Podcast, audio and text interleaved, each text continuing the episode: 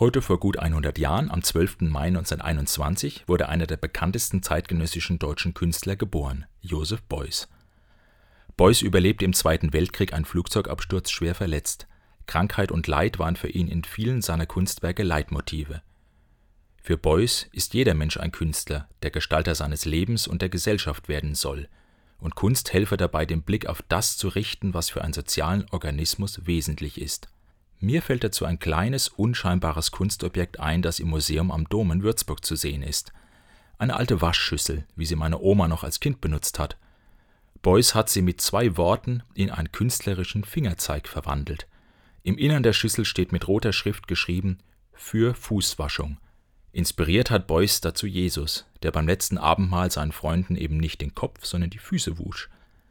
Einander dienen, statt einander zu beherrschen – so gelingt Leben, im Kleinen wie im Großen